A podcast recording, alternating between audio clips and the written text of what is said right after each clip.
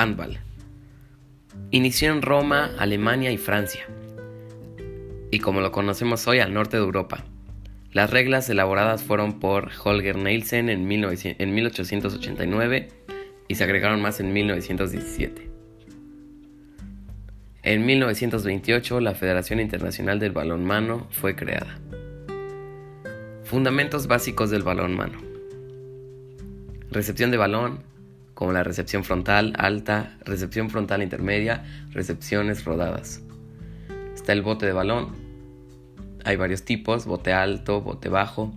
Están los pases que se deben de efectuar en dirección al jugador y son para crear jugadas. Hay varios tipos de pase. El clásico de frente y el clásico lateral. También está el de cadera y el alto. También está el lanzamiento, se, denomina lanzamiento porque es la acción en la cual se anotan goles.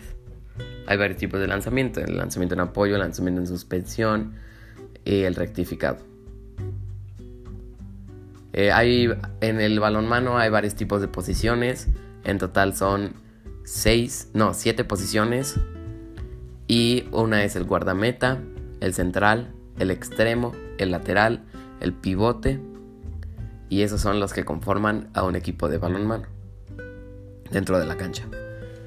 la cancha y sus zonas y también sus medidas. ¿Cuánto mide la pelota? La pelota debe medir entre 58 y 60 centímetros de diámetro y pesar entre 425 y 475 gramos. La portería mide 2 metros de alto por 3 metros de ancho. La cancha está dividida en 8 sectores y cada una tiene sus medidas, como la línea de banda 40 metros, línea de fondo 20 metros, línea central 20 metros, línea de gol 3 metros, línea de, limitación 4 metros, línea de 6 metros, línea de 7 metros, línea de 9 metros y está la línea de cambio agregando las bancas y las mesas de anotador. El arbitraje es muy interesante en este, en este deporte, ya que es ese, el árbitro puede, con solo hacer gestos, puede determinar muchas cosas.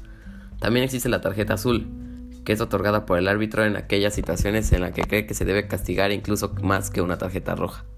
Está la tarjeta amarilla, en la que haces una falta que tiene gravedad, pero no, puede, no debería ser expulsado. Y la tarjeta roja, en la que debes abandonar el juego por un determinado tiempo y o por definitivamente. Bueno, espero que esta información les haya servido. Soy Rodrigo Salazar Huerta de Primero C y es para Educación Física.